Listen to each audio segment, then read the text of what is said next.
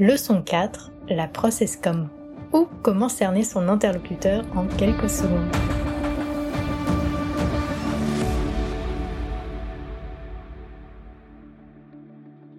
Il nous arrive parfois d'avoir l'impression que le feeling ne passe pas avec certaines personnes. Impossible de s'entendre, de se mettre d'accord et de se faire changer d'avis. Mais si ces désaccords n'étaient en réalité qu'une incompréhension profonde de ce qui anime chacun d'entre nous, ce qui nous fait agir et réagir, eh bien c'est sur cette idée que se fonde la process communication. Plus qu'une simple méthode, elle offre un prisme pour déchiffrer les dynamiques sous-jacentes qui dirigent nos interactions pour ensuite les améliorer. Mais je ne vous en dis pas plus et laisse Franck vous faire une petite masterclass sur cet outil puissant qu'il affectionne tout particulièrement. Process communication, en fait, c'est, comme son nom l'indique, un moyen qui a été développé par un psychologue américain pour pouvoir mieux communiquer et mieux interagir avec les personnes qui vous entourent et aussi à mieux vous comprendre.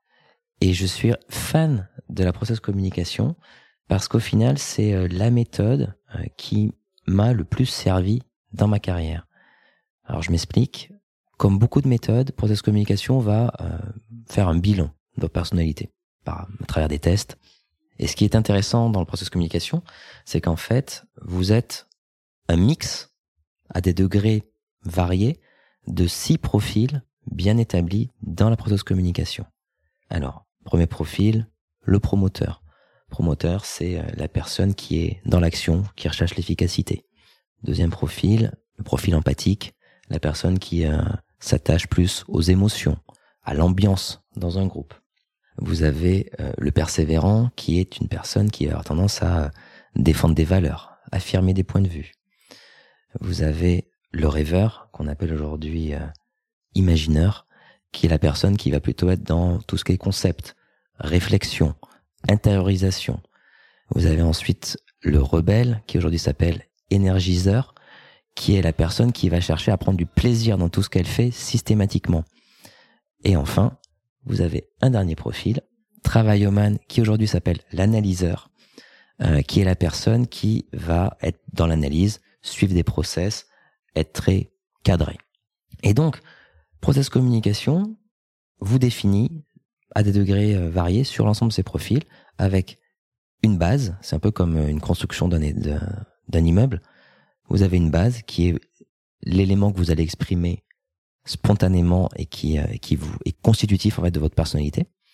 Et ensuite, vous êtes capable d'aller d'un étage à l'autre, d'un profil à un autre en fonction d'événements de la vie. Mais plus ce profil sera éloigné de votre base, plus ça va vous demander de l'énergie pour pouvoir atteindre ce profil. Ça vous apporte aussi énormément parce que Process Communication définit les signaux qui indiquent lorsque chaque profil est en période de stress. Et donc, en tant que leader, que manager, c'est important de pouvoir identifier rapidement ces situations-là. Typiquement, euh, vous avez euh, le, le rebelle, donc aujourd'hui qui s'appelle énergiseur, qui va avoir tendance à rejeter systématiquement la faute sur les autres. Ce sera jamais de sa faute typiquement, c'est une caractéristique qui doit vous mettre la puce à l'oreille. Si un, si un rebelle est dans cette situation-là, c'est qu'il est en stress. Pareil pour une personne empathique. Si elle commence à faire des erreurs un peu, un peu stupides, qu'elle commence à déprimer, clairement, c'est parce qu'elle est empathique et que les émotions et que l'ambiance du groupe est importante pour elle ou pour lui, que ça doit vous alerter. Pareil, le promoteur, euh, le promoteur qui est en stress va avoir tendance à envoyer les gens balader, à dire bah, débrouillez-vous, euh, moi j'avance et euh, si vous n'êtes pas capable d'aller aussi vite que moi, voilà, so be it. Donc c'est vraiment hyper hyper intéressant parce que ça vous aide à comprendre pourquoi vous allez vous entendre spontanément plus facilement avec certains collaborateurs. Ça vous apprend à identifier les situations de stress de ces collaborateurs et ça vous éclaire quand même sur plein de situations de votre vie privée où vous vous demandez avec votre conjoint, vos enfants, vos parents, pourquoi est-ce que des fois il y a des trucs qui vont pas? Et je dois dire que moi personnellement, ça, ça m'a, ça a été un moment où vous dites mais ça y est, j'ai compris. Pour être très très transparent avec vous, mon père est euh, en profil de base rêveur, donc imagineur. C'est une personne qui a besoin de calme. C'est une personne qui est relativement introvertie, qui est dans la conceptualisation, qui a besoin de temps pour la réflexion, je suis promoteur persévérant. Donc je suis plutôt dans un timing où j'aime que les choses aillent très vite. Et pendant très longtemps, je me suis posé la question, mais pourquoi est-ce qu'avec mon père, c'est si difficile de se comprendre?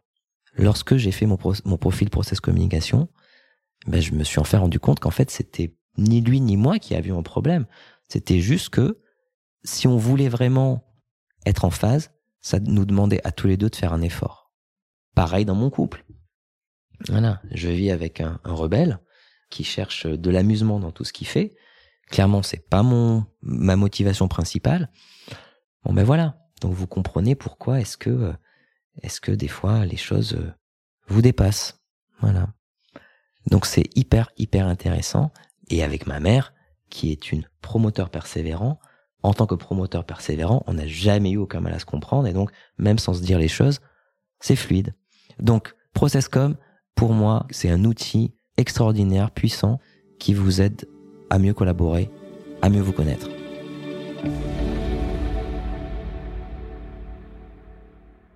La réussite d'un projet, au final, c'est de savoir mettre les bonnes personnes ensemble et faire en sorte que chacune des personnes va pouvoir réellement donner euh, le meilleur de ce qu'elle a.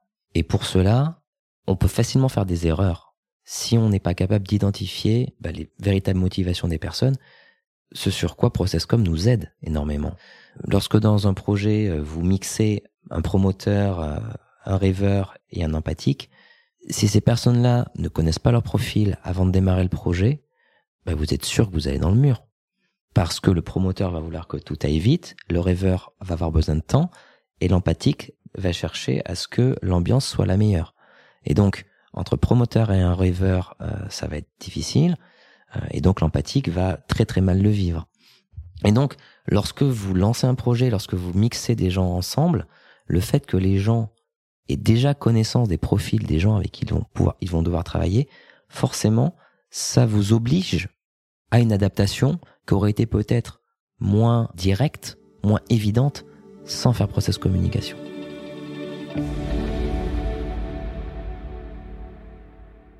Alors lorsque j'ai fait mon profil ProcessCom et que donc j'ai vu que j'étais euh, persévérant promoteur euh, travailloman, donc analyseur aujourd'hui, bah j'ai compris, j'ai compris plein de trucs sur moi. J'ai compris pourquoi est-ce que euh, j'étais incapable de ne rien faire.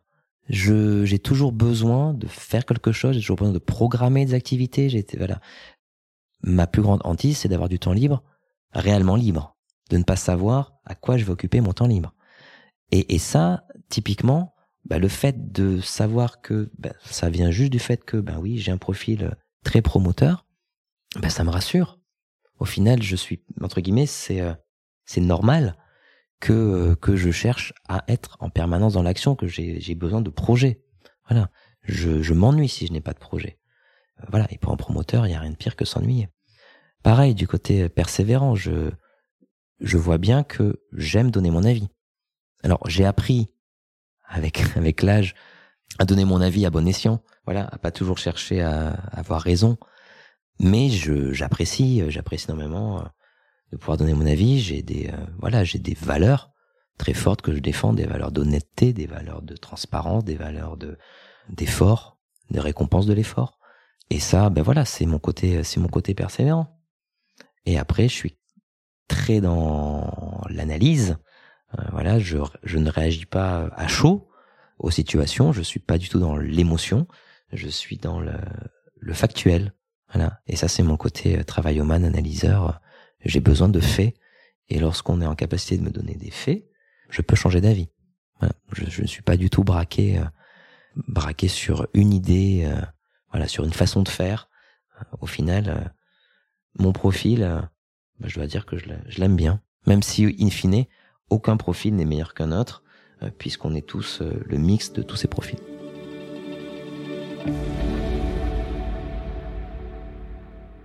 Le fait d'avoir fait process communication m'a aussi aidé à m'ouvrir à une plus grande diversité de profils.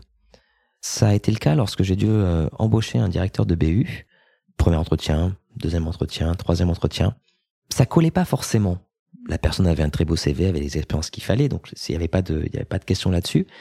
Mais au niveau euh, de notre relation, je sentais que c'était euh, c'était plus compliqué. Puis j'ai pensé à Processcom et je me suis dit bon, si tu devais analyser ça, qu'est-ce que la personne que tu as en face de toi pourrait être?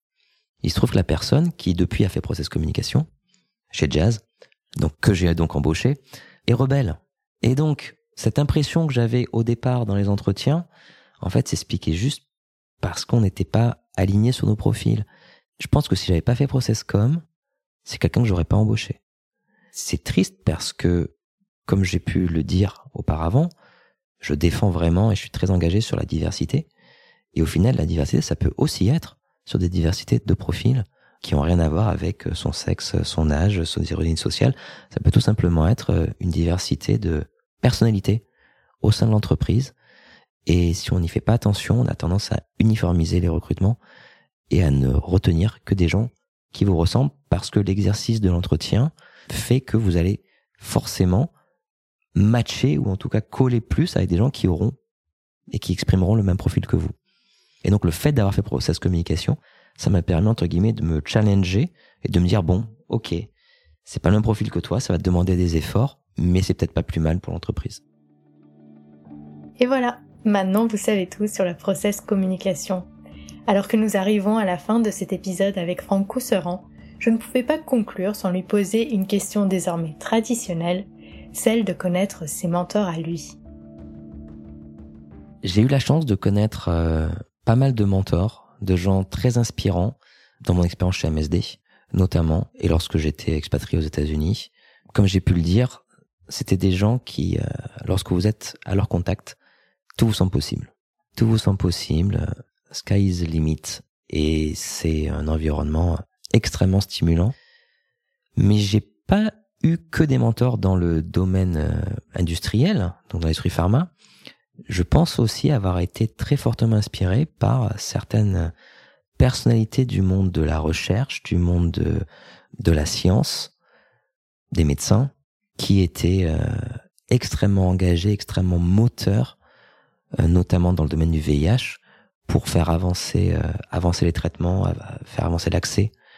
Euh, voilà, et j'ai euh, j'ai souvenir de, de professeurs d'une femme exceptionnelle à Paris, un professeur à Nantes aussi, à Nice. voilà, des gens qui étaient engagés pour vraiment améliorer la situation de leurs patients, mais engagés d'une façon remarquable. Pas uniquement des paroles, dans les faits, et ça aussi, ça vous inspire énormément. Et c'est bien de voir que, euh, au final, on a besoin de leaders, pas uniquement dans l'industrie pharma, mais euh, partout dans la société.